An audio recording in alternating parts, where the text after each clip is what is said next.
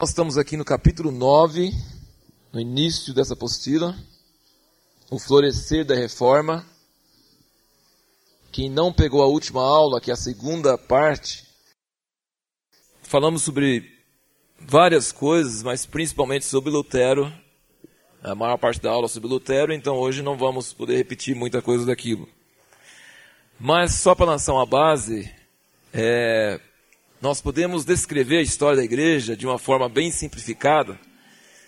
A história da igreja começa com Jesus Cristo. Jesus foi a palavra encarnada de Deus, a palavra viva de Deus. Não é, ele não escreveu nenhum livro na Bíblia, não enfatizou a palavra escrita, ele mesmo escreveu alguma coisa, mas ele foi a palavra em pessoa, a palavra vivida, a palavra em carne palavra viva. Depois que ele foi embora, ele derramou o Espírito Santo e nós vemos que aqueles apóstolos que estavam tão medrosos, tão covardes, foram transformados pelo descido do Espírito Santo e nós vemos então a palavra ungida, né? Sem dúvida, no início da igreja tinha a palavra vivida também, a igreja vivia a palavra também mas tinha a palavra pregada sob a unção do Espírito Santo, tinha os dons, o dom de línguas, né? em nenhum lugar fala que Jesus falava em línguas ou profetizava, né? ele não precisava daquilo que é em parte, porque estava naquilo que é perfeito, mas a igreja recebeu o dom do Espírito Santo e então a igreja tinha a palavra ungida, diz que eles perseveravam na doutrina dos apóstolos. E tanto é que a primeira igreja é chamada igreja apostólica.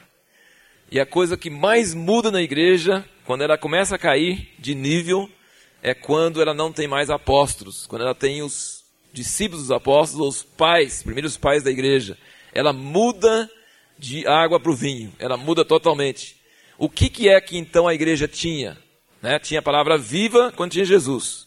Depois Jesus subiu aos céus, tinha a palavra ungida pelo Espírito Santo sobre os apóstolos que tinham estado com Jesus. E depois que os apóstolos saíram da igreja, o que, que a igreja tinha de mais substancial, mais forte? É, o que que, é, a que, que ela se apegava mais?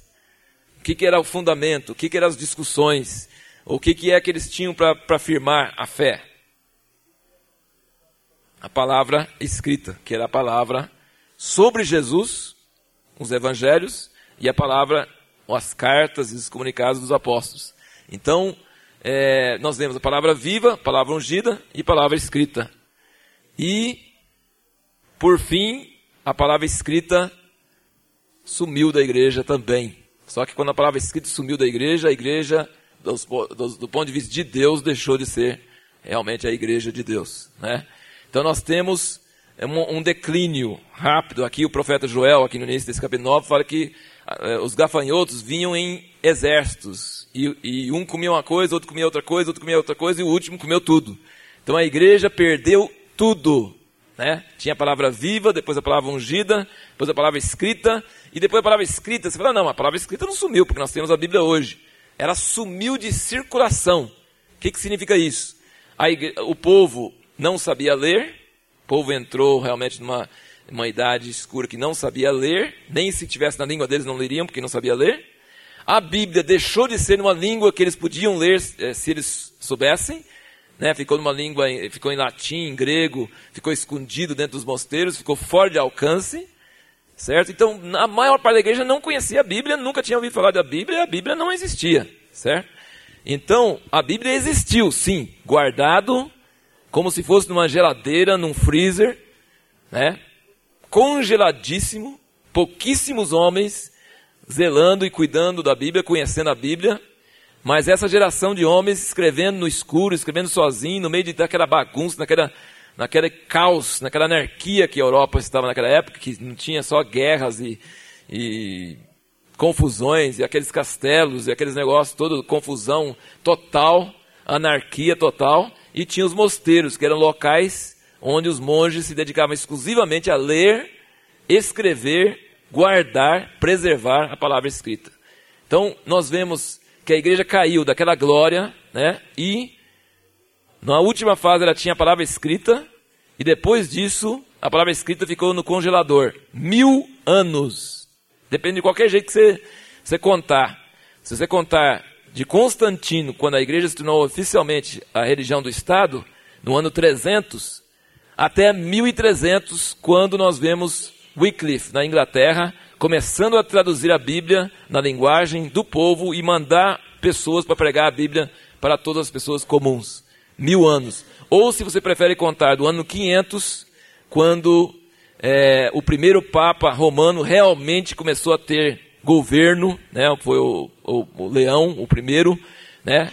ainda tinha muitas lutas, mas ele realmente, o papado começou a surgir com força no ano 500, até Lutero, que realmente desafiou o papado e acabou com ele praticamente, assim, o poder dele em 1500. Né? Então, se você conta de 300 a 1300, ou de 500 a 1500, você tem mil anos, você tem um milênio, um milênio falso, o milênio onde a igreja, entre aspas, a igreja é entendida, a igreja católica, a igreja oficial, a igreja estatal, governava o mundo. Né? E a igreja governar o mundo deve ser tremendo. Bom, você quer saber se é tremendo? Olha a história para você ver como era tremendo a igreja governar o mundo. Mil anos. Foi a idade, chamada Idade Escura. Então, a, idade, a igreja que devia ser a maior luz do mundo, governou o mundo, produziu a maior escuridão que o mundo já conheceu. Então, são alguns dos paradoxos da história. Né? Porque não era a igreja verdadeira, era a igreja falsa. E a história dos papas, um atrás do outro, lê igual a história dos reis, um atrás do outro. Mesmas confusões, mesmas conspirações, mesma política, mesma coisa, não havia diferença. Mas é importante para o nosso estudo notar que a mesma direção, né, a mesma, mesma ordem que foi para cair, é a ordem que Deus está usando para restaurar. Então ele não começou derramando o Espírito Santo. Ele não começou com a palavra viva, nem a palavra ungida, ele começou com a palavra escrita. Então a reforma começou com a palavra escrita, voltando a ser, a estar na língua do povo e voltando a estar na mão do povo, através da imprensa, através da tradução dela na linguagem do povo. Então foi uma coisa tremenda. Então a, a reforma não começou em 1500, começou realmente em 1300, no, no século de 1300 a 1400, com Wycliffe, João Wycliffe, na Inglaterra. Ele foi o primeiro homem a traduzir a Bíblia inteira para a língua inglesa, a língua do povo naquela época. E ele foi uma figura impressionante. Se Lutero recebeu uma bula papal excomungando ele, teve um papa só que mandou cinco bulas para acabar com Wycliffe e não conseguiu nada né? um só. Vários outros chamaram ele para Roma para ser julgado, ele não foi. É, ele estava em Inglaterra numa época que os ingleses e o governo não apoiavam muito, não se submetia muito ao, ao, ao papado, então ele conseguiu essa brecha para traduzir a Bíblia toda, para ir contra os sacramentos da Igreja Católica, para falar que a Bíblia é mais autoritária do que a Igreja Católica.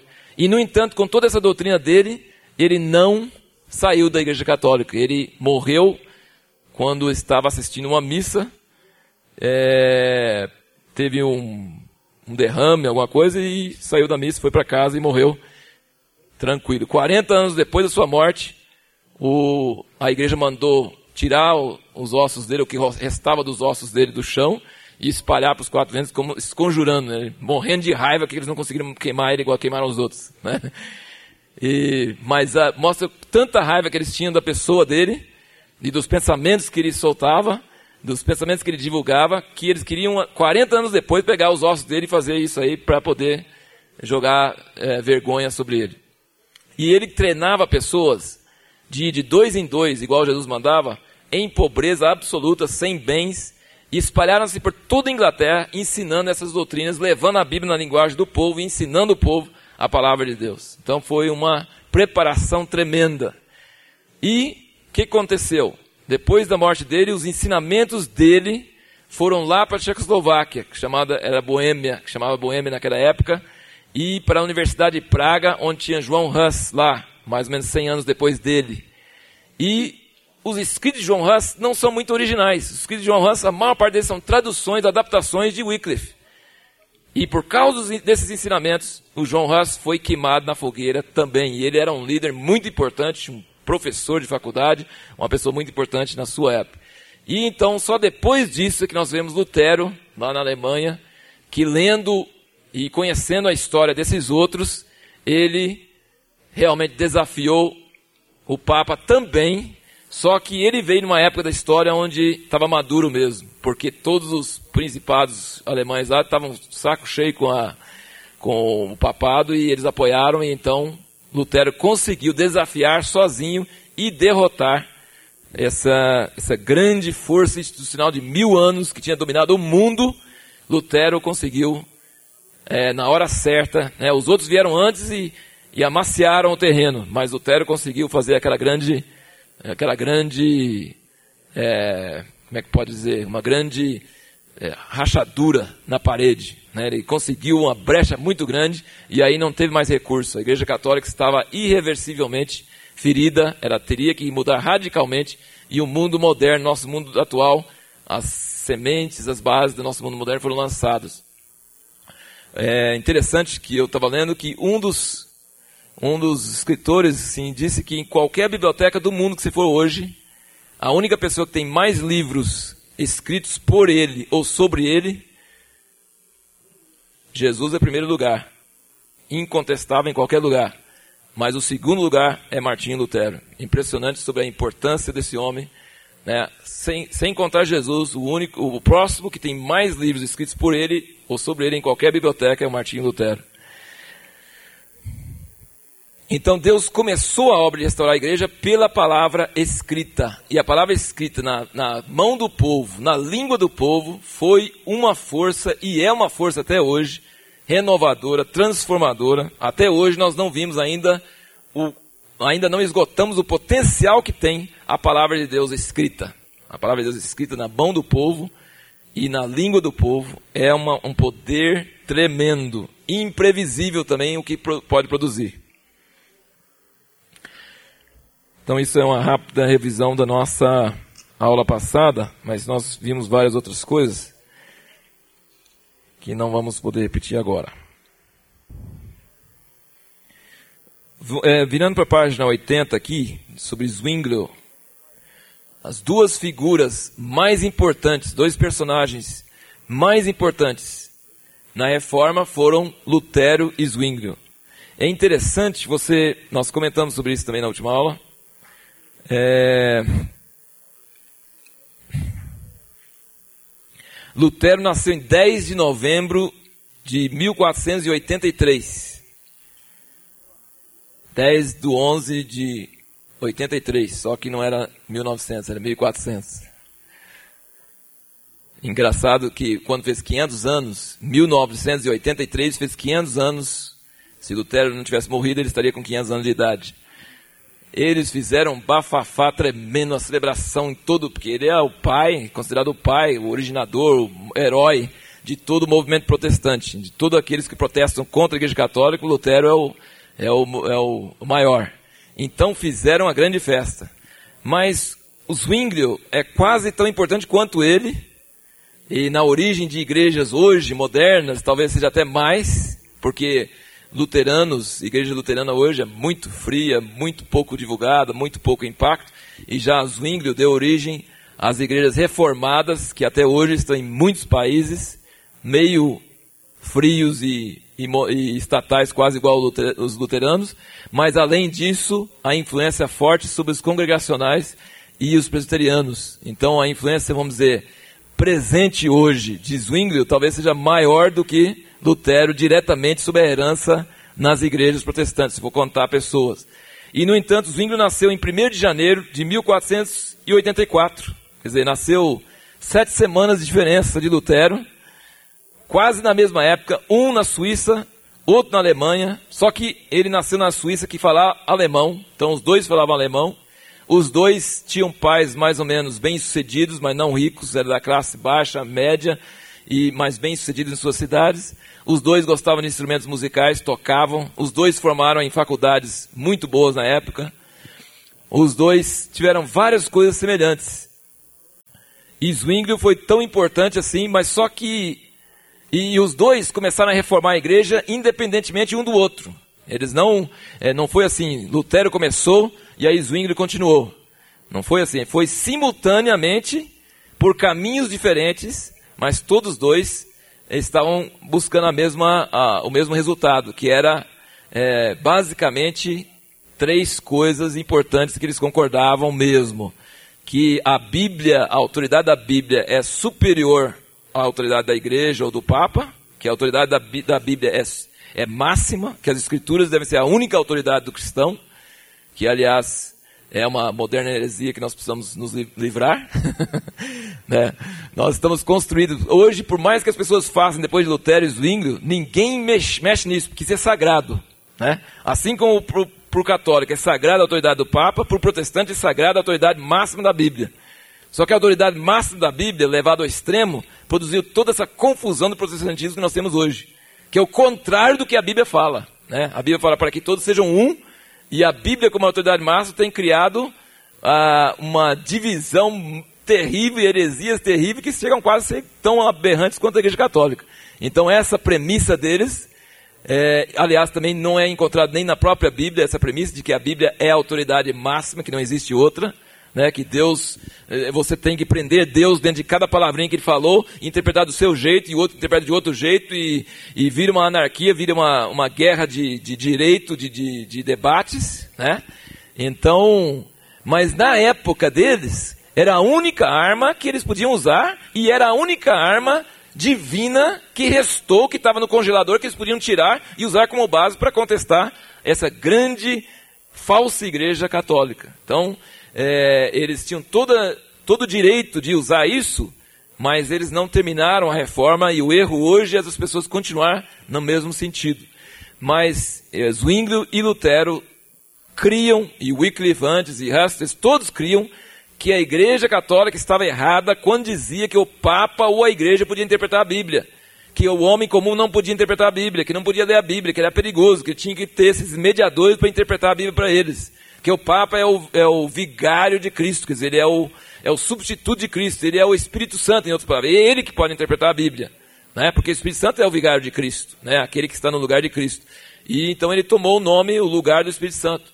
Mas, então essa foi um, uma das premissas. A outra é o sacerdócio de todos os cristãos, mas eles não praticaram isso muito, mas é a doutrina deles. Até hoje, a diferença entre clero e leigo. Aquele que é pastor e aquele que é membro continua nas igrejas protestantes, mas é frontalmente contrário ao que os primeiros reformadores falaram. Os, os, os primeiros reformadores declararam que todos os cristãos são iguais diante de Deus em relação ao ministério. Eles são todos sacerdotes. Não existe o sacerdote que vai ministrar a missa com batina, com toda aquela parafernália do Velho Testamento, né?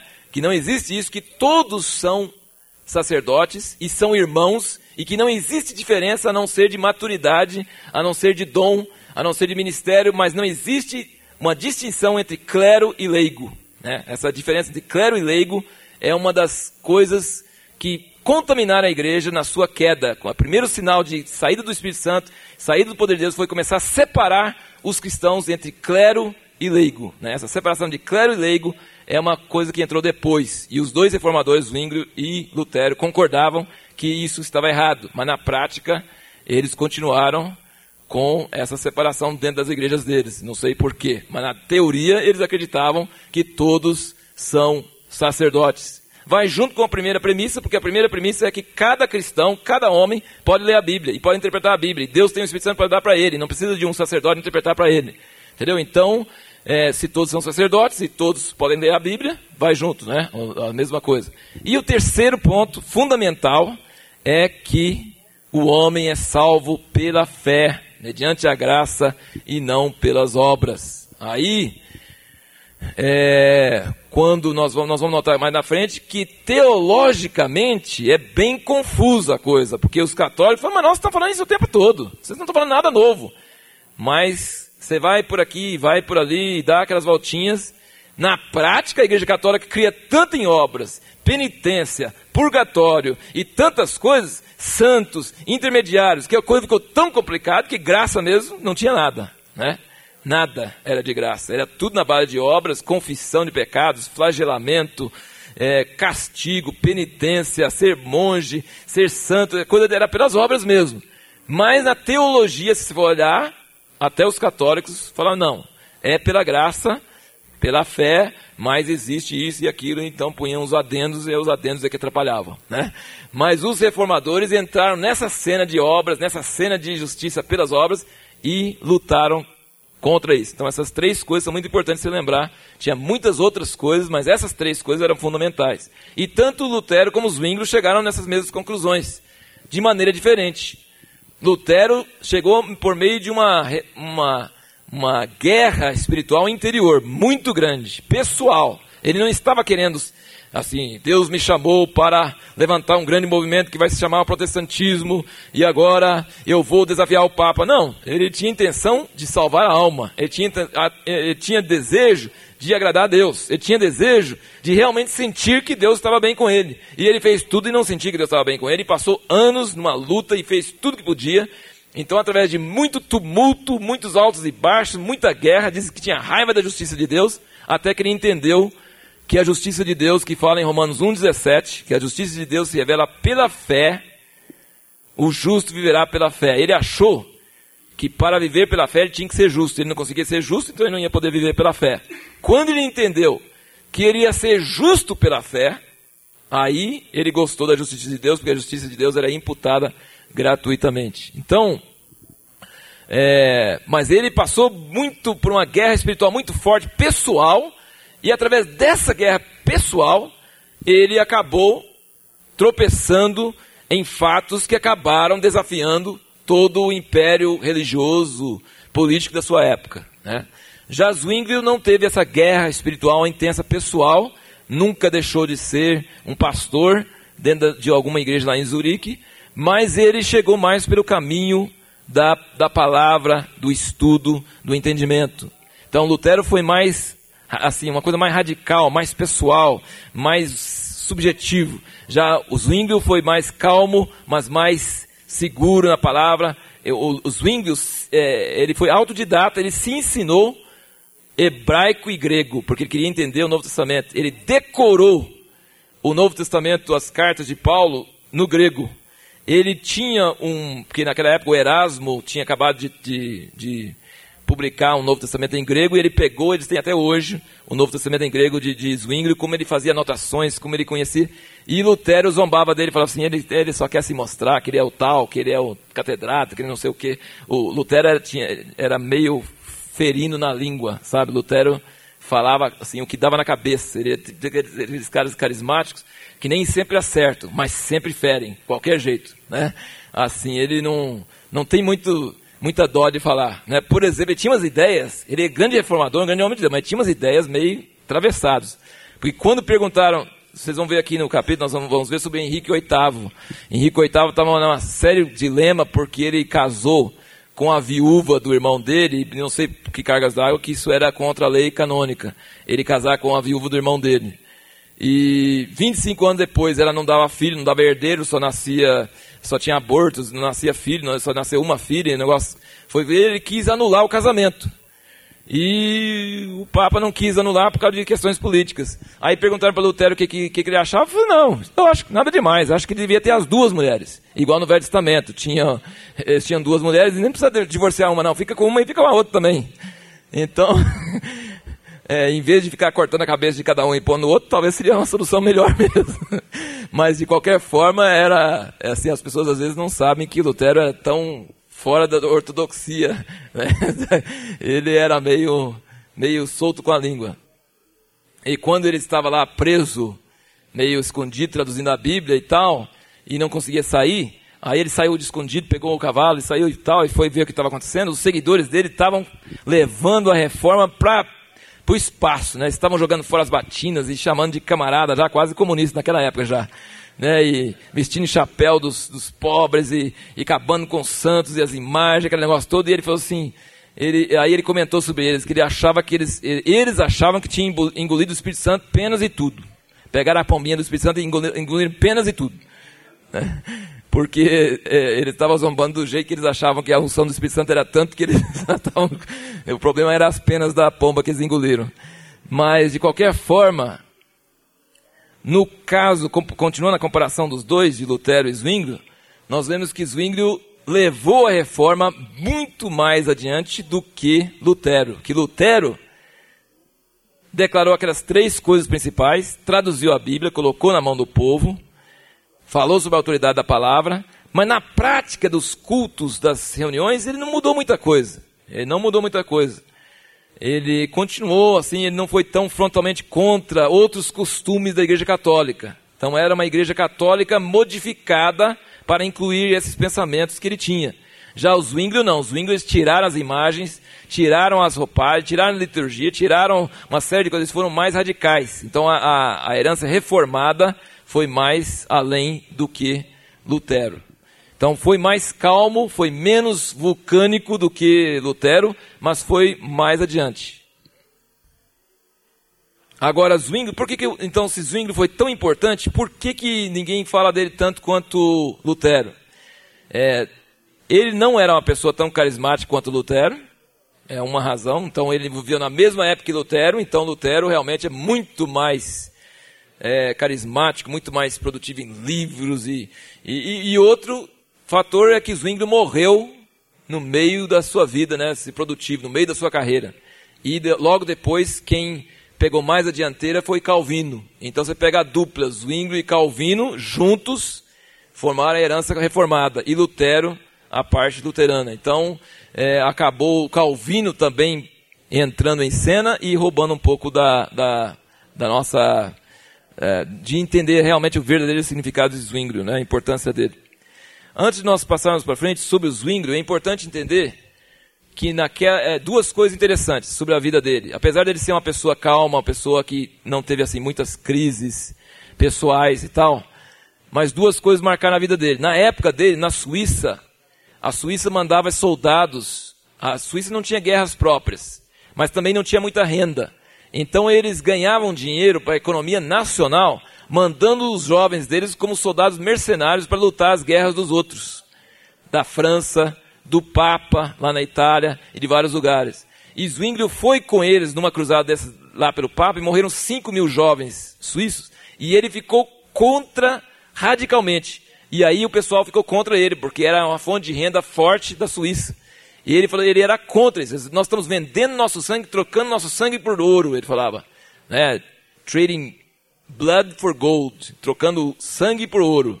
Ele falou, isso é absurdo.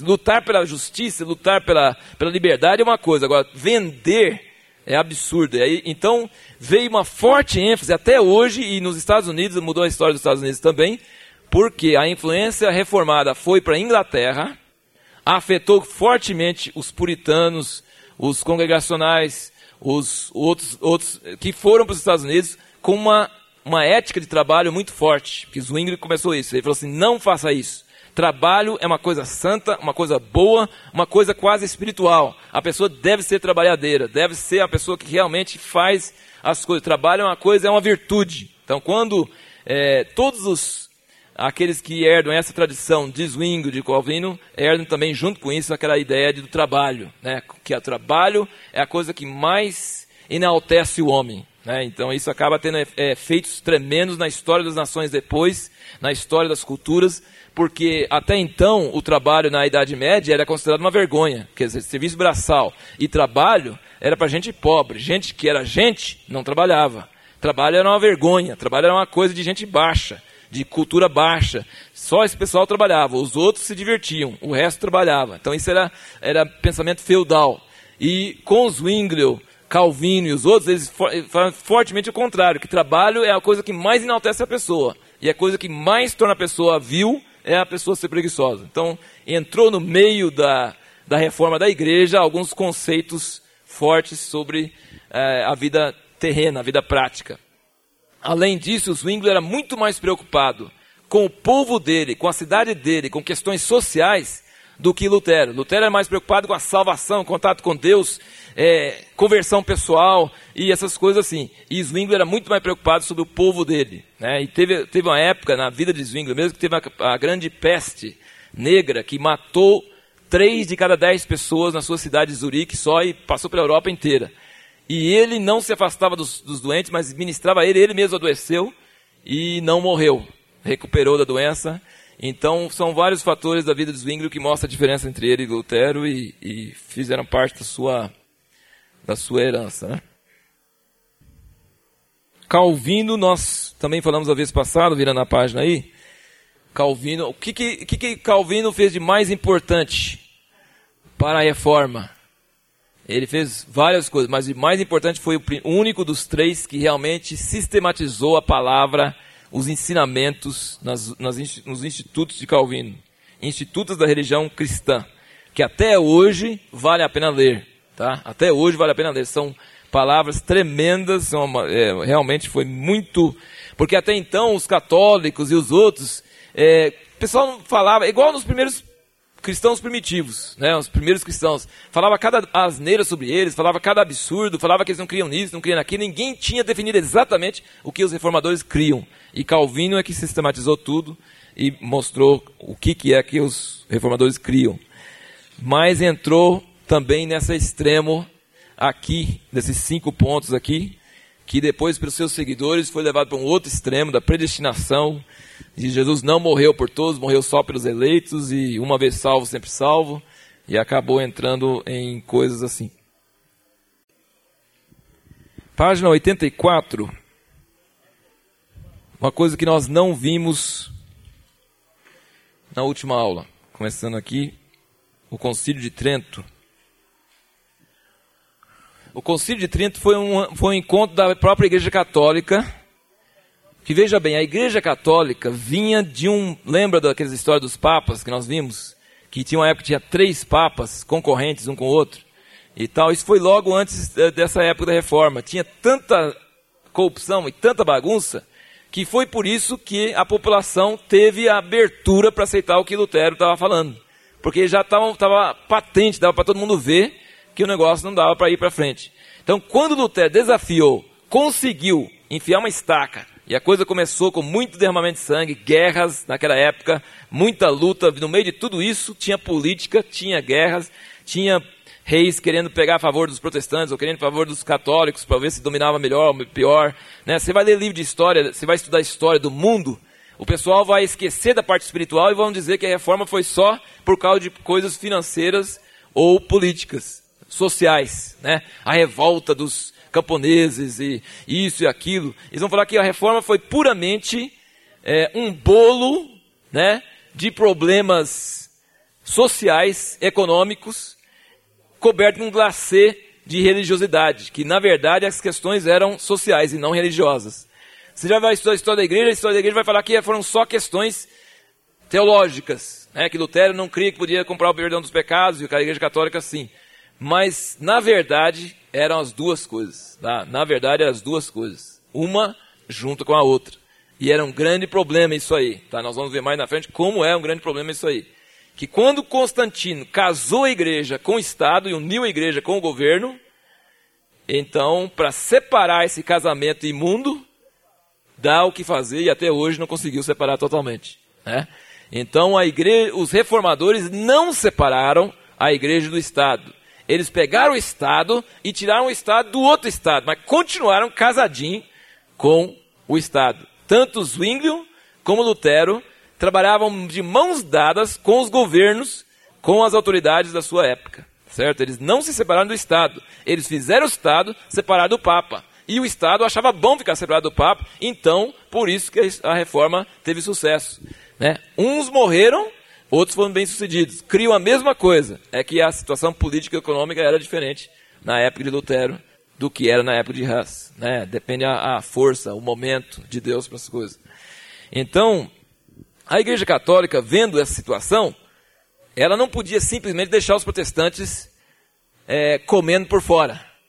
Então, como ela tinha a herança da, do Império Romano, ela fez o quê? Ela começou a querer se reformar por dentro. Logicamente que ela continuou perseguindo, matando, fazendo o que podia.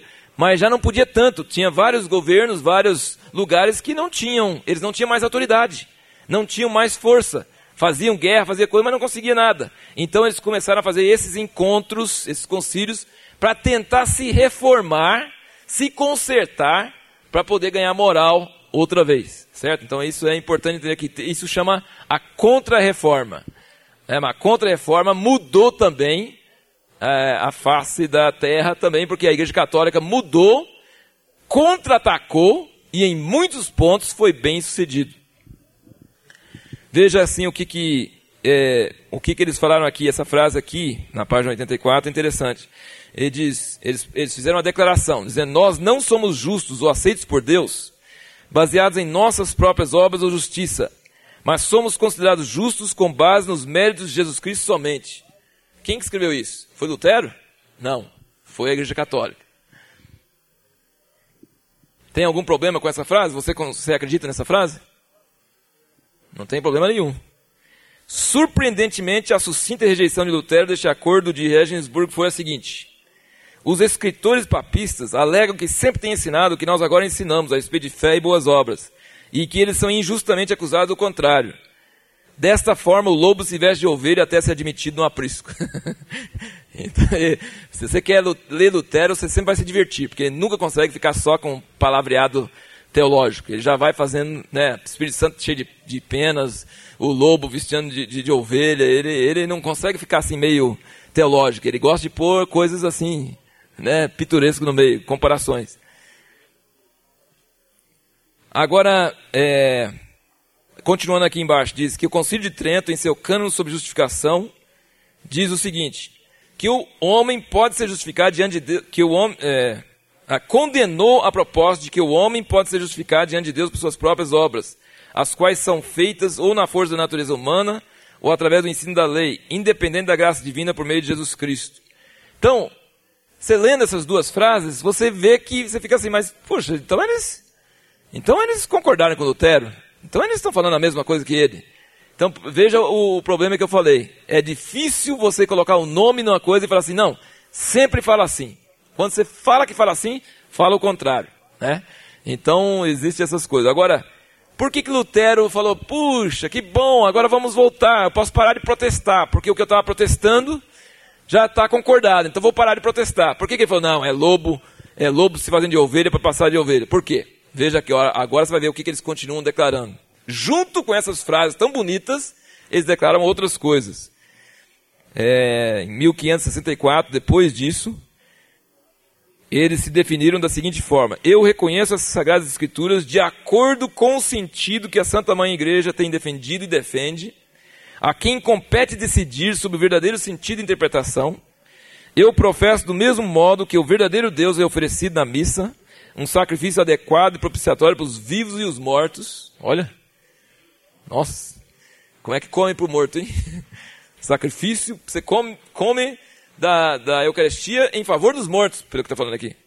Eu asseguro, eu asseguro resolutamente que há um purgatório, que as almas lá detidas são ajudadas pelas intercessões dos fiéis, do mesmo modo também que os santos que reinam com Cristo devem ser venerados e invocados, só não devem ser adorados, mas venerados e invocados, que eles oferecem orações a Deus por nós e que suas relíquias devem ser veneradas.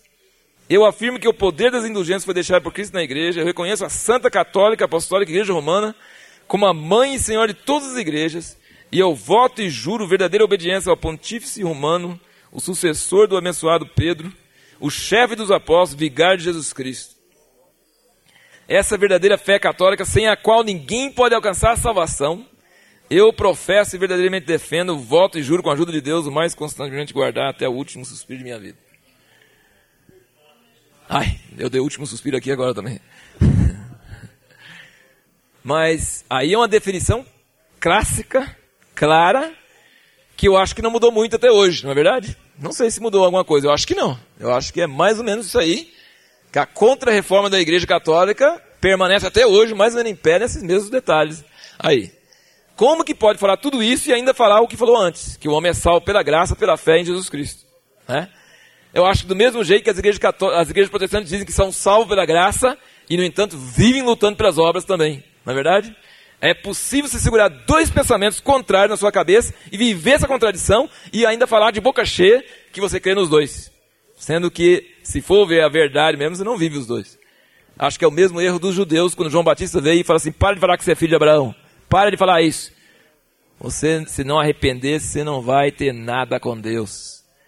Ah, você está orgulhoso que você conhece a lei, que os coitados do pagão não sabem nada, que você é filho de Abraão, que você é isso, que você é aquilo. Arrepende, que senão você vai para o inferno igual eles. Senão é melhor que pagão coisa nenhuma.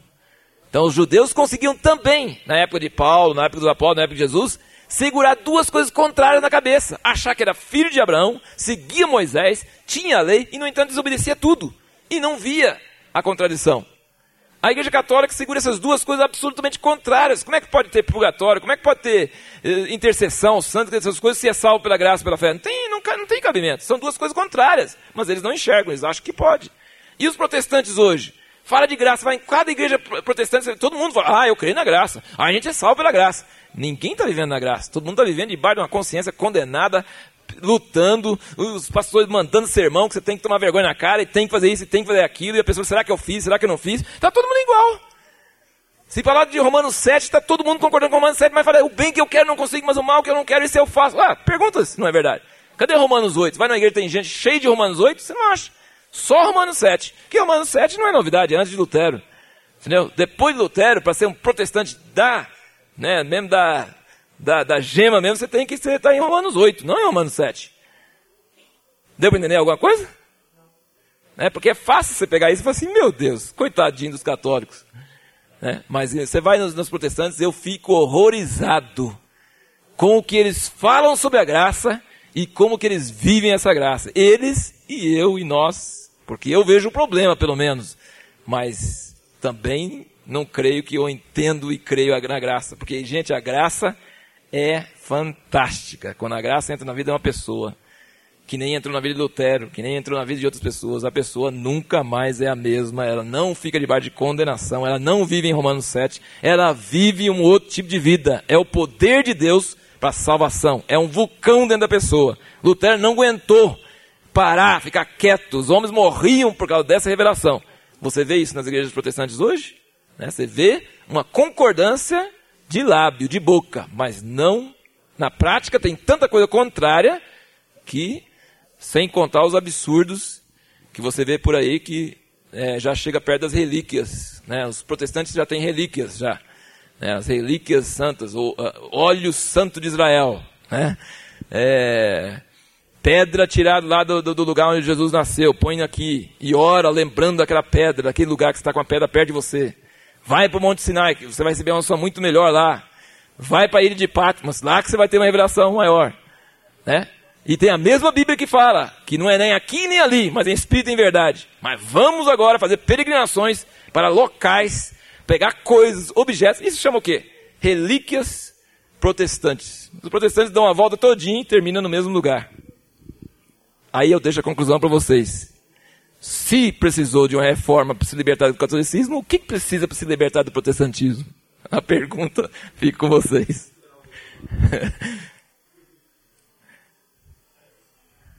Existe igreja protestante? Eu sou contra. A igreja protestante, a igreja protestante já esqueceu até sobre o que, que ele protestava contra, não é verdade? Esqueceu até sobre o que, que protestava contra. O que, que é protestante mesmo? O que, que a gente era contra mesmo? E a última frase aqui, então, na página 85, diz: A única coisa que a reforma do século XVI podia fazer com essas confissões do papado é rejeitá-las totalmente. Essas são as causas da divisão que continuam a existir entre Roma e o protestantismo evangélico até o presente derramamento do Espírito no século XX. É interessante notar, irmãos, que o derramamento do Espírito Santo no século XX mudou a face da terra, mudou a face da igreja, mas não mudou nada em relação àquilo que os reformadores fizeram, tá? Isso talvez seja o grande problema que o derramamento do Espírito Santo no século XX não produziu uma igreja gloriosa como o derramamento do Espírito Santo no dia de Pentecoste. Quando o Espírito Santo caiu no dia de Pentecoste, produziu a igreja de Atos. O Espírito Santo caiu no século XX, não produziu a igreja de Atos. Produziu a igreja que a gente está vendo aí ganhando muitas almas, espalhando sobre a terra, curas e milagres, mas uma confusão babilônica dos piores. Né? Então, por quê? É o mesmo Espírito, mas tem alguma coisa diferente, porque o, o, o batismo do Espírito Santo no século XX caiu exatamente em cima das mesmas bases, das mesmas divisões, das mesmas brigas, das mesmas heresias que Lutero, Zwingo e Calvino fizeram. Ninguém mexeu com essas bases deles. Ninguém duvidou. Ninguém questionou. Não houve nada. Houve apenas uma vivificação. Assim como o católico carismático recebe o Espírito Santo, mas não muda as bases, ele continua sendo católico, os protestantes receberam o Espírito Santo e continuaram a mesma coisa. É verdade que começaram a ignorar mais as doutrinas, começaram a abraçar mais um ao outro, reconhecer, parar com as brigas, aquelas coisas feias e tal, e tinha mais coisas para conversar do que doutrinas e tal. Mas no fundo, as doutrinas continuaram a mesma coisa. E essas doutrinas básicas, fundamentais, será que é certo? Você lembra o clímax da reforma dos dois? Os dois se encontraram, Zwingli e Lutero. 15 pontos básicos. Concordaram em 14. Hoje não consegue nem três ou quatro, talvez. Se juntar qualquer homem de Deus em qualquer lugar de várias procedências, não vão concordar em três ou quatro. Concordaram em 14. Para ver como é que estavam afiados na palavra, ligados, chegaram no 15. Então, na página 85, o avivamento católico. Então, gente, aqui ele está dizendo, ele está usando três nomes para as coisas que aconteceram na Igreja Católica nessa época: é, reforma, contra-reforma e avivamento. A contra-reforma, eu tinha visto em vários lugares que a contra-reforma incluía tudo, mas a contra-reforma está usando mais pelas iniciativas da Igreja Católica para esmagar a reforma protestante. É, então, é, principalmente os jesuítas e Loyola, né, que foram na contra-reforma e depois fizeram a Inquisição e uma série de coisas para destruir o protestantismo. E nós vimos na última aula que na França conseguiram acabar com o protestantismo, na Itália praticamente e na Espanha também. Na Holanda foi violento, mas não conseguiram acabar. Depois que terminou a perseguição, a igreja voltou a, a levantar. Polônia, Áustria, são países que eram protestantes no início e foram, por causa da contra-reforma, eles foram é, tomados de volta para o catolicismo. Então, pela espada, pelas escolas, pela, pelo zelo, pelas missões, por tudo quanto é arma que a Igreja Católica tinha ao seu, seu dispor, eles usaram e acabaram em, em, em grandes partes conseguindo esmagar o, o, protestantismo em vários lugares.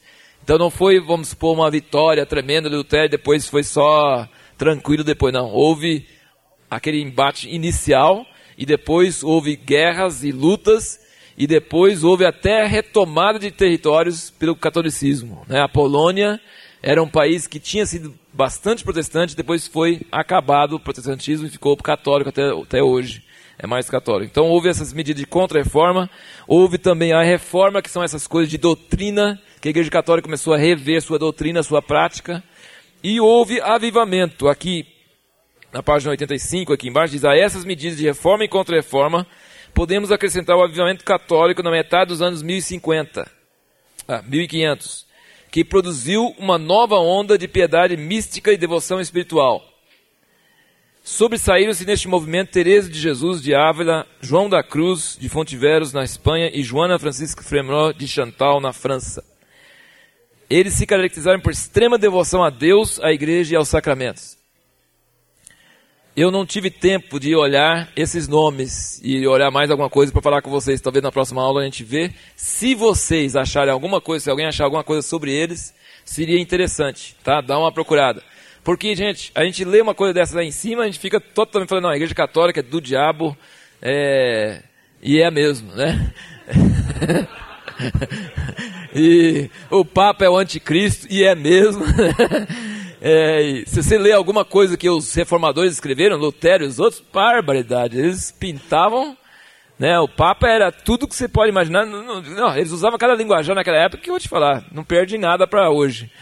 Mas, é, apesar de tudo isso, tinha mover de Deus genuíno dentro da Igreja Católica.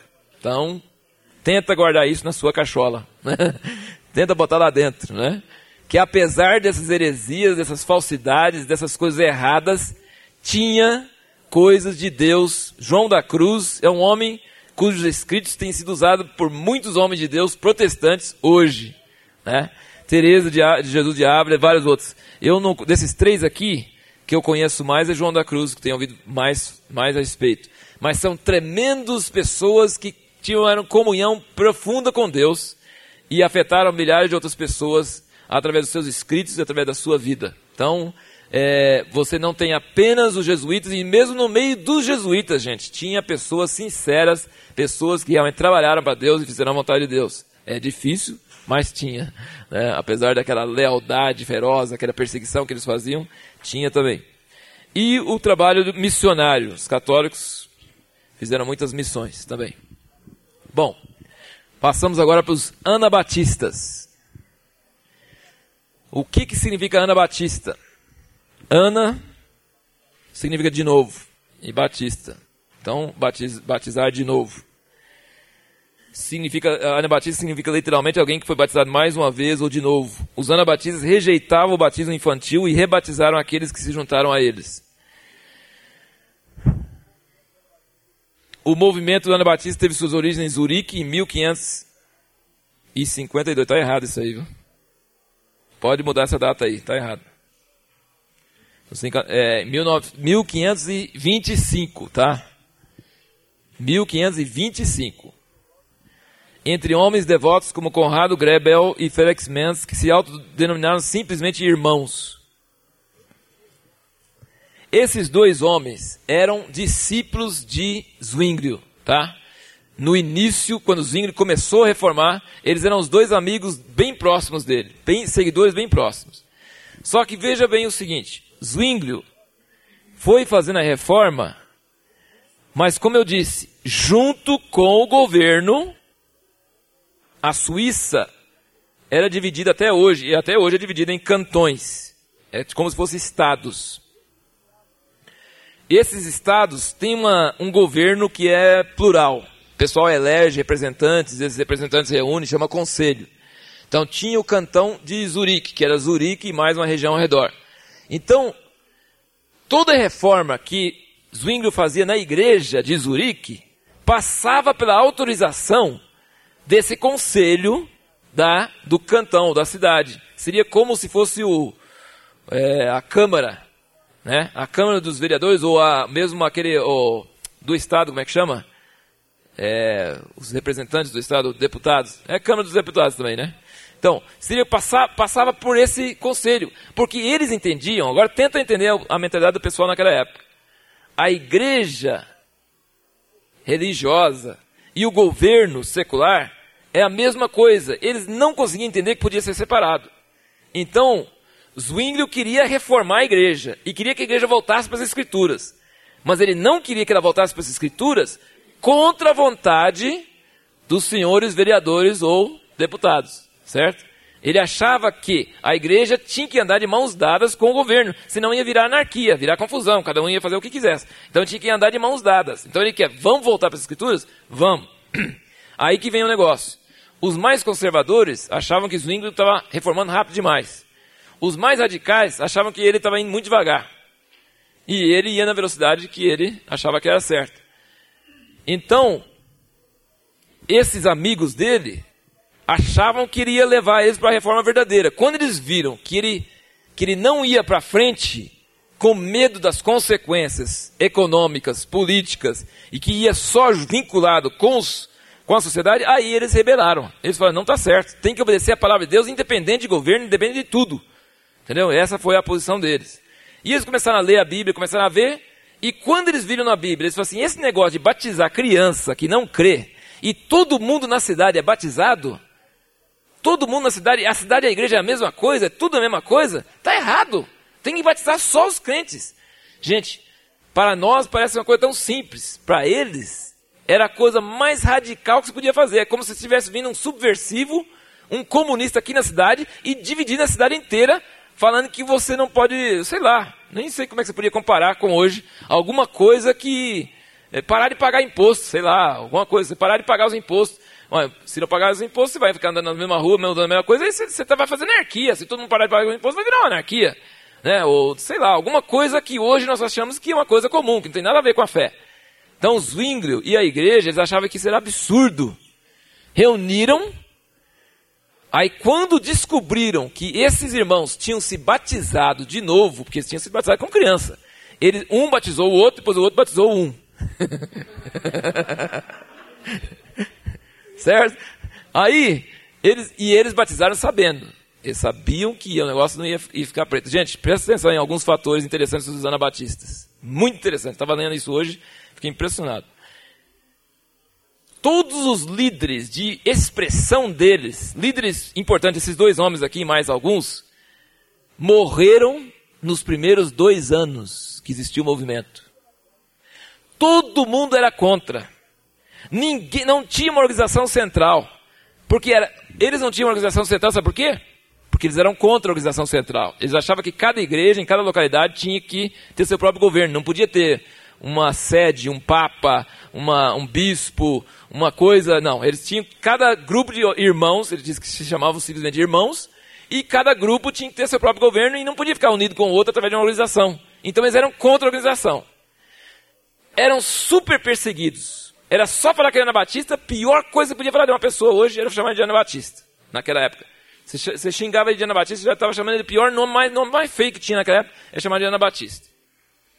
É quase chamar de comunista, de, de anarquista, de sei lá o que você vai chamar ele. E eles espalharam, gente, espalharam por toda aquela região numa rapidez, sem liderança, sem organização, debaixo de grande perseguição, eles espalharam e até hoje a influência deles é tremendo, tremendo no mundo. Tanto é que a maneira que Lutero e Zwingli o criam não é mais seguido. E muita coisa que eles falaram é justamente a base que a gente usa hoje. Por exemplo, o batismo só de crentes, só de convertidos. Todas as igrejas evangélicas creem nisso. Né? É uma coisa comum demais. A unidade entre o Estado e, e, e, a, igreja, a gente já entende isso. Então, eles, apesar de não. Todos os líderes deles ou morreram, ou foram mortos, ou foram queimados, ou foram afogados nos primeiros dois anos. Sem liderança, espalhou por tudo quanto é lado é coisa impressionante.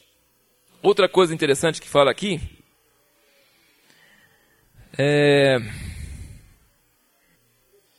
Então, o batismo deles, o fato deles batizar a pessoa depois que já tinha sido batizado como criança, significava uma, uma, significava uma revolta, um protesto muito maior que Lutero. Porque eles estavam rejeitando o sacramento do batismo que eles tinham recebido da igreja, da Santa Mãe Igreja, rejeitando e dizendo que a pessoa devia ser batizada somente quando era cria e que a igreja devia ser formada só dos batizados verdadeiramente e não dos nascidos, entre aspas, no evangelho, em berço evangélico, entendeu? Então isso representava uma quebra total com todas as tradições que existiam naquela época. É... O protestantismo, naquela época, só avançava com apoio do governo. Isso se falando de Lutero, Zwingli e Calvino. Só avançava na base do governo. Os anabatistas cresceram sem liderança nem própria e muito menos liderança do governo. Cresceram espontaneamente. Quer dizer, vocês estão lembrando de alguma outra coisa parecida? É a igreja primitiva, a igreja de Atos. Né? É, é, foi um movimento realmente sem nome, sem unidade e sem, assim, eles não eram ligados entre si por nenhum, cresceu sozinho. A coisa foi crescendo sozinho. Aqui eu achei interessante. Diz que um homem no século XVI, na Alemanha, na Suíça, na Áustria, naquele lugar lá, aquelas intermediações onde estava, um homem, veja bem, que não bebia demasiadamente, quer dizer, não bebia para ficar bêbado, não xingava, usava palavrões e não maltratava seus empregados e a sua família, era suspeito na hora de ser anabatista e podia ser condenado na hora. Gravou o que eu falei? Porque significa que os fiéis luteranos reformados bebiam demasiadamente, xingavam e usavam palavrões e maltratavam seus empregados e suas famílias. Se a pessoa mudava dessas coisas e começava, em nossas palavras, se a pessoa convertia, eles faziam assim, esse cara é anabatista, tem alguma coisa errada com ele. Vai ver que ele batizou. Vai ver que ele batizou. Olha que coisa, hein? Ele podia sofrer suspeito de ser anabatista e ser perseguido. Outra coisa interessante, gente. Esse caso é um caso interessante.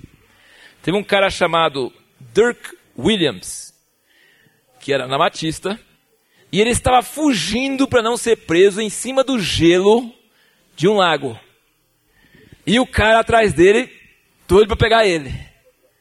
Aí, que acontece? O anjo do Senhor. Não, mas parece. o anjo do Senhor quebra o gelo debaixo do pé do perseguidor dele. E o perseguidor dele glup, glup, glup, começa a afundar. Ele, em vez de olhar para trás, assim: Glória a Deus, fui salvo. Ele vai lá e salva o perseguidor dele e puxa ele da água. O que, que o perseguidor dele fala? Prende ele, leva para a cadeia e queima no fogo. Isso é história verídica, verdadeira. Ele, ele, em vez de escapar da morte dele, ele salvou o perseguidor dele e ainda foi, foi morto, porque ele é, ele é herege, anarquista, anarquista, fanático, tem que ser morto mesmo esse tipo de gente. Né? Mas olha que coisa impressionante. Né? São testemunhos verdadeiros do que acontecia com esse povo. Os anabatistas foram os primeiros a exercer disciplina na igreja. Quer dizer, se a pessoa pisava na bola, repreendia, excluía. Porque a igreja era só dos salvos. É a primeira vez que apareceu uma igreja só de convertidos. Entendeu? A primeira vez. Porque antes a igreja era de todo mundo na cidade. Todo mundo na cidade era da igreja. E os anabatistas foram os primeiros a começar a separar a igreja, que não era toda a cidade, era só aqueles convertidos. Então eles começaram foram os primeiros a, a instituir a disciplina na igreja.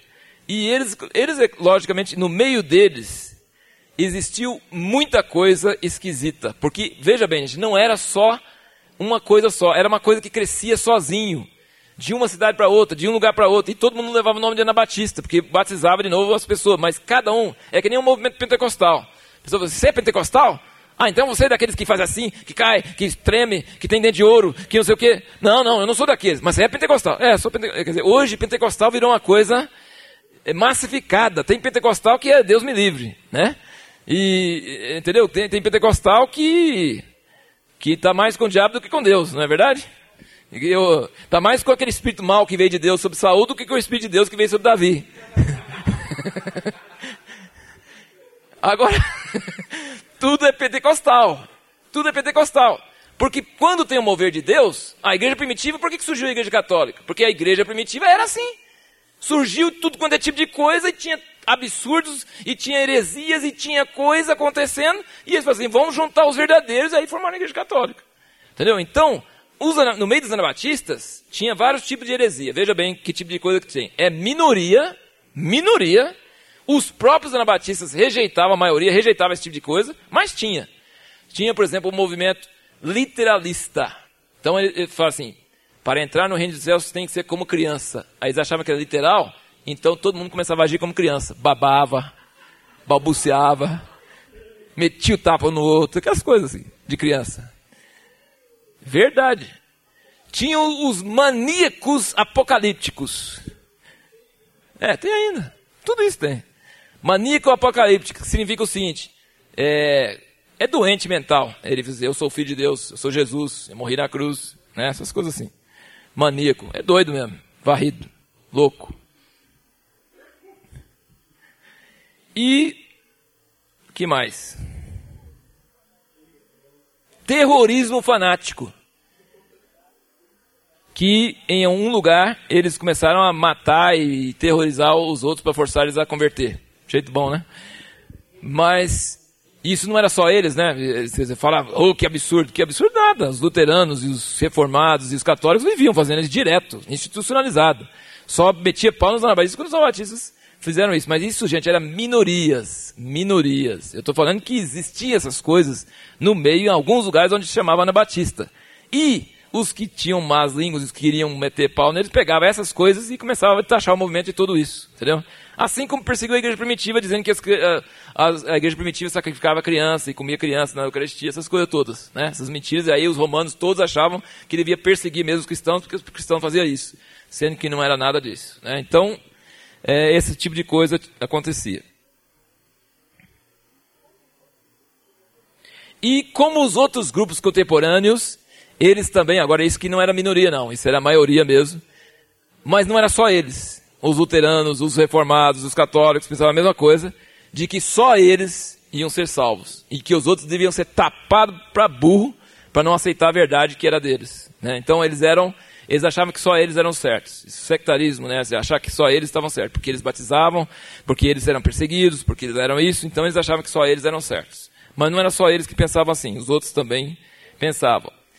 Esse, existem hoje 21 grupos distintos que originaram nos anabatistas.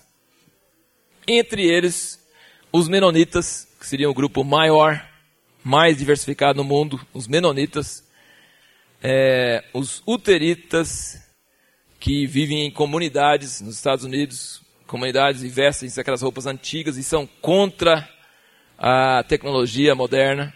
O Amish, que é mais ainda do que os uteristas. Os irmãos, os irmãos de vários tipos, irmãos menonitas, depois irmãos não sei de que, é, movimentos. Então, existem vários movimentos hoje que são descendentes diretos da influência dos anabatistas. Mas a maior influência deles é sobre todos nós. Né? Toda, toda a igreja sofreu muita influência dessas verdades que eles morreram para defender. Alguém aqui que se candidata a ser anabatista? Vamos ver o que aconteceu com eles aqui, olha. Os anabatistas, lendo aqui em cima na página 86, os anabatistas estavam convictos de que Lutero e Zwingli não caminharam o suficiente na reforma. Eles se opuseram ao conceito de igreja estatal e conclamaram o retorno mais profundo à simplicidade das Santas Escrituras. Infelizmente, eles se depararam com a perseguição e a morte. Em Zurique, o próprio Zwingli participou desses procedimentos. Na Alemanha, Lutero também incitou o uso da espada contra eles por direito da lei. Tanto os católicos como os protestantes vergonhosamente perseguiram os irmãos anabatistas com morte cruel nos séculos vindouros. E aí fala embaixo como é que foi. Não foi muito agradável. Alguns foram terrivelmente torturados na roda, de maneira que foram rasgados até a morte. Alguns foram queimados até virarem cinzas, alguns foram assados em vigas, outros foram rasgados com ferros vermelhos em brasa, alguns foram pendurados em árvores, alguns foram esquartejados.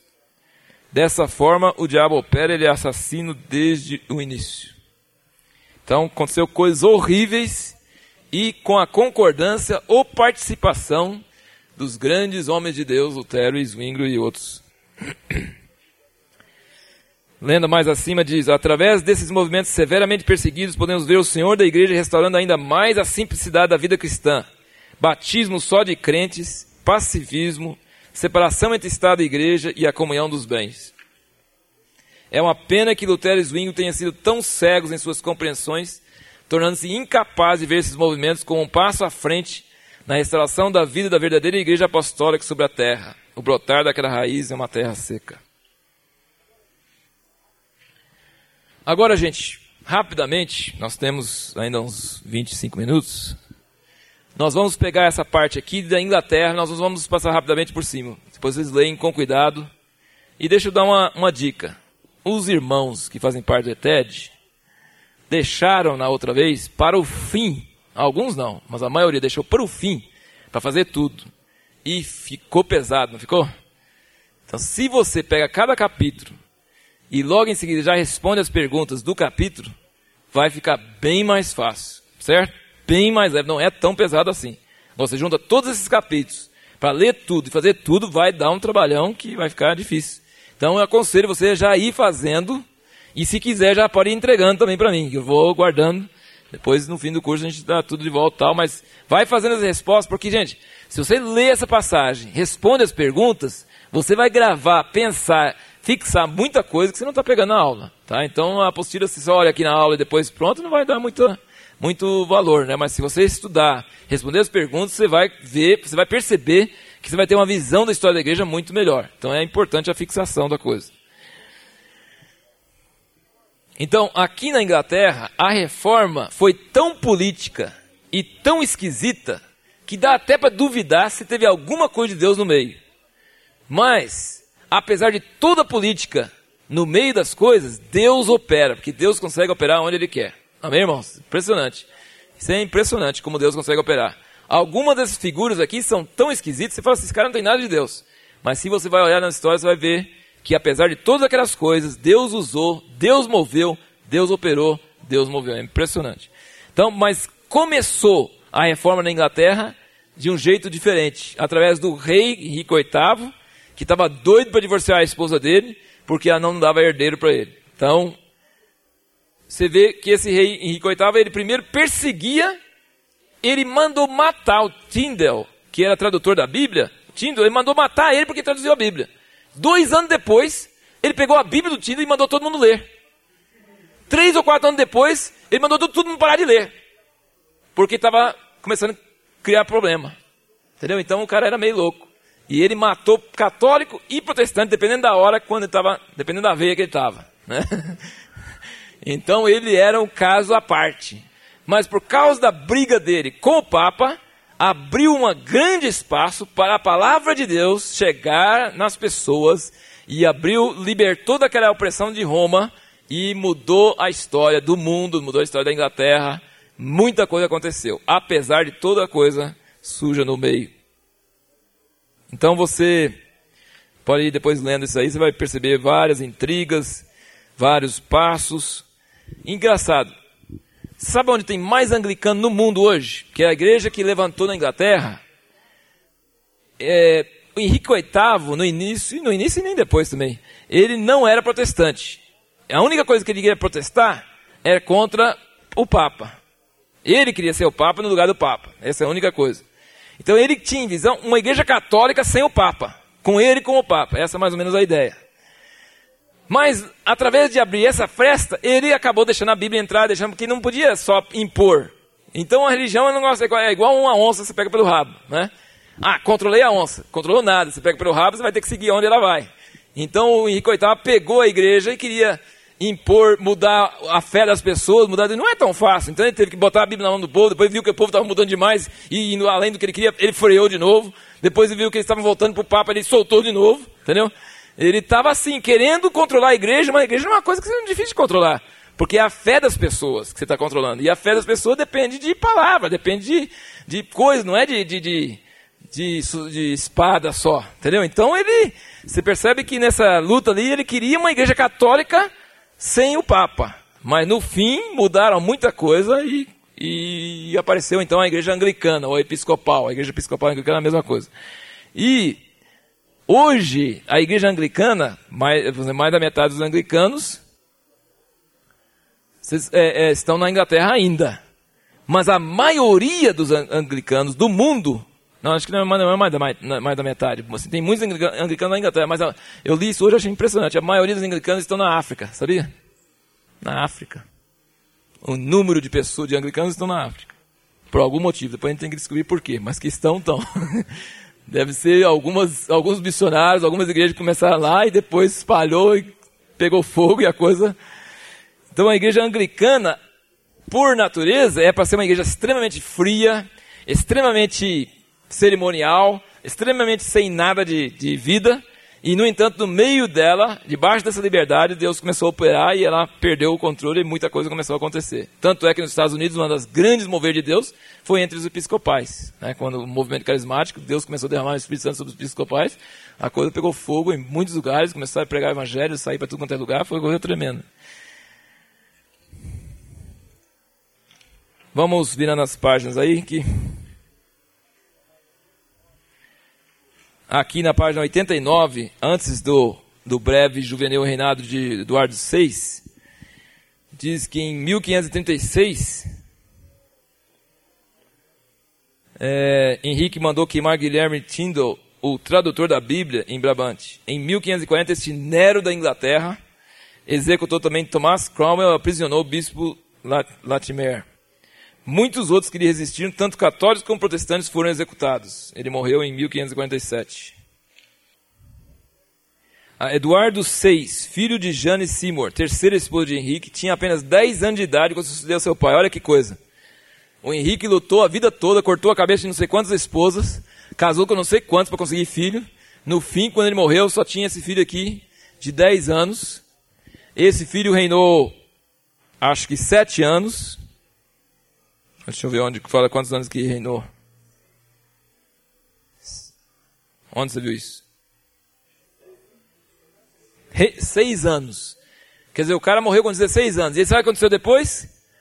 A filha do primeiro casamento daquela mulher que ele divorciou, e que foi toda a, a filha, Maria, tomou o trono e chama Maria Sanguinária. Fez uma arruaça lá, voltou. Maria Sanguinária e era sanguinária mesmo. O que ela matou de gente para voltar para o catolicismo, ela queria voltar a Inglaterra na marra para o catolicismo e matou todos os bispos principais que estavam lá. Por fim, ela mesma teve que sair, que ninguém aguentou mais. Depois quem entrou? Isabel, que era filha do outro. Quer dizer, o cara lutou para ter filho, o filho que ele teve durou seis anos, assim mesmo não era nem governou, porque o cara tinha 10 anos até 16 anos. Quem governou foi, foram os, os próprios bispos aí, né? Os, os outros. E depois entrou duas filhas dele, é, quer dizer, é uma história, na história de Inglaterra, essa parte da história vai, vai uns 100 anos de confusão. Se juntar o reinado dele e o reinado das, do filho e das filhas, é uns 100 anos de história da Inglaterra envolvido com essa história aí. Parece uma novela, né? Daria bem para fazer um filme. Mas aqui diz que esses seis anos aqui foram fundamentais porque esse, esse Eduardo foi, foi educado na fé da reforma pelo arcebispo Cranmer. Esse arcebispo Cranmer foi um homem extremamente, é, como se pode dizer, intelectual e tinha suas convicções, mas era difícil de descobrir quais eram as convicções porque ele mudava tanto. então era difícil saber o que, que ele era realmente convicto. Mas interessante que diz que a hora é, é, parece que esse, esse livro da oração comum que eles usam até hoje, que diz que é uma coisa tremenda, assim, uma, um resumo da fé protestante, uma coisa muito boa, foi ele que escreveu. Ele que resumiu de outras coisas, pegou dos outros reformadores e tal. Então ele era uma pessoa de, vamos dizer, ele foi ele que concordou com o divórcio do Henrique VIII, foi ele que concordou com o reacasamento, foi ele que fez uma série de coisas, ele ficou no governo, muitos perderam a cabeça, ele ficou, ele influenciou esse filho do, do rei, ficou seis anos sob o seu governo, lançou muita liberdade, mandou a Bíblia em tudo quanto é parte, fez uma coisa muito boa. Mas no fim, na hora da morte, Antes da morte, essa Maria Sanguinária tomou poder e eles não ficaram contentes em matar ele, eles fizeram ele ver os outros amigos dele morrendo lentamente no fogo, na fogueira. Depois fizeram, torturaram, fizeram um monte de coisa para ele retratar tudo o que ele tinha feito, tudo que ele cria, para dizer que o Papa era verdadeiro, que a igreja era verdadeira, que estava muito arrependido, e mesmo sabendo que ele ia para o fogo. E na última hora, no último dia que ia mesmo, aí levaram para a igreja, fizeram aquela pregação e aí levaram ele para frente todo humilhado, todo, fizeram requintes de, de humilhação para poder. E sabendo que ele ia fazer tudo isso, mas não ia adiantar, eles iam queimar ele de qualquer jeito. Aí ele tinha assinado uma série de, de papéis retratando tudo, e eles tinham mandado para as gráficas para imprimir, para mostrar, e eles iam dar uma oportunidade no discurso para ele se arrepender, para ele mostrar publicamente que ele, ele retratava aquelas coisas. E ele tinha levado dois discursos. E ele tinha pensado a noite toda. Aí quando ele começou a falar, todo mundo pensou, puxa, ele vai falar certinho, né? Ele falou que estava arrependido de muita coisa que tinha feito na vida dele e tal, e tal. Mas quando ele chegou a uma certa altura, ele começou a meter pau no, no Papa e falar que ele estava arrependido de ter arrependido. E de tanto que estava arrependido de ter arrependido, queria pela mão que tinha assinado aquela retratação no fogo para queimar primeiro. Para mostrar que iria morrer defendendo a verdade que ele cria mesmo, que tinha tido muita dificuldade de chegar à conclusão o que, que ele cria, mas ele cria nisso mesmo. Então, então, na hora da morte, que esse cara mostrou mais pulso do que qualquer hora durante a vida. Né? E algum escritor depois disse que esse homem só brilhou de verdade na hora da morte, mas na hora da morte ele brilhou mesmo, que disse que realmente colocou a mão que tinha assinado no fogo, sem vacilar, e queimou primeiro a mão para depois queimar o resto.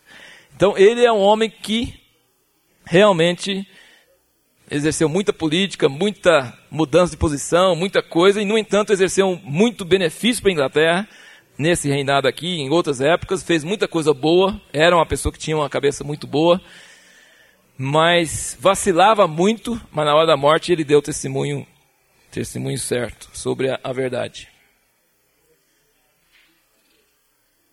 Esse reinado infeliz de Maria a sanguinária durou de 53 a 58. Foi cinco anos, mas cinco anos horríveis. É, se você ler essa parte dela aqui, ó, é só, cada frase fala que queimou outro bispo. e queimou fulano de tal, e queimou fulano de tal, e queimou fulano de tal. Pegou todos os bispos principais do governo do pai dela e mandou fogo em todos eles.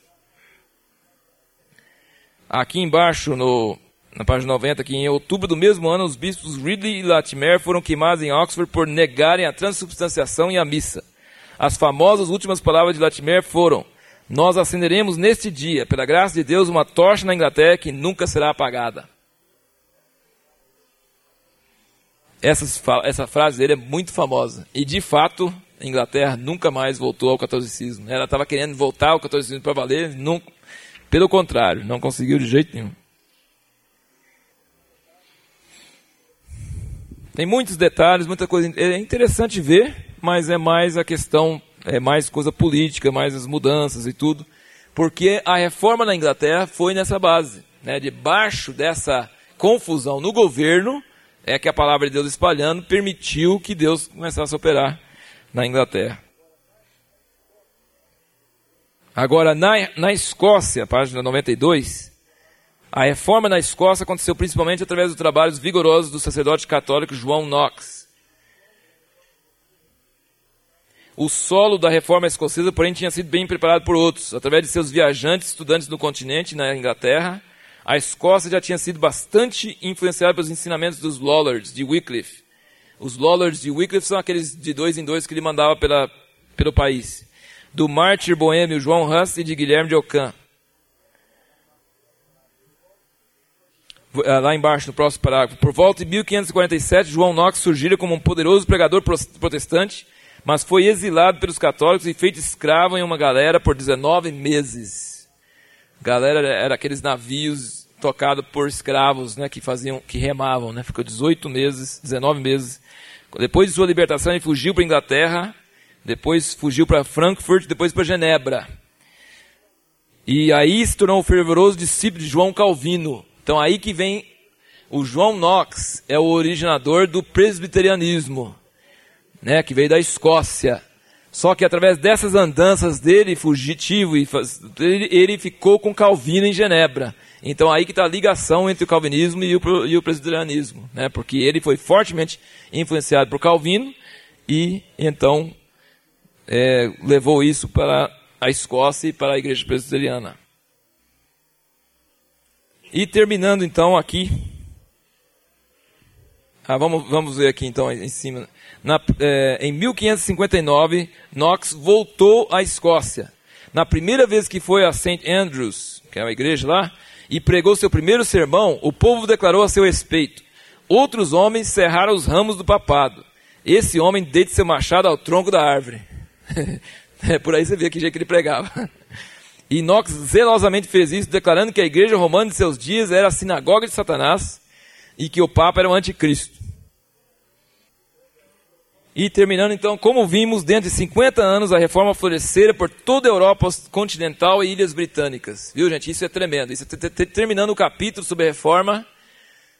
Em 50 anos, aquilo que não tinha acontecido em mil anos aconteceu né, de 1500 a 1550, a face da Europa e o futuro do mundo foi mudado totalmente. Isso é uma coisa para pensar. Essa fase da história foi uma coisa impressionante.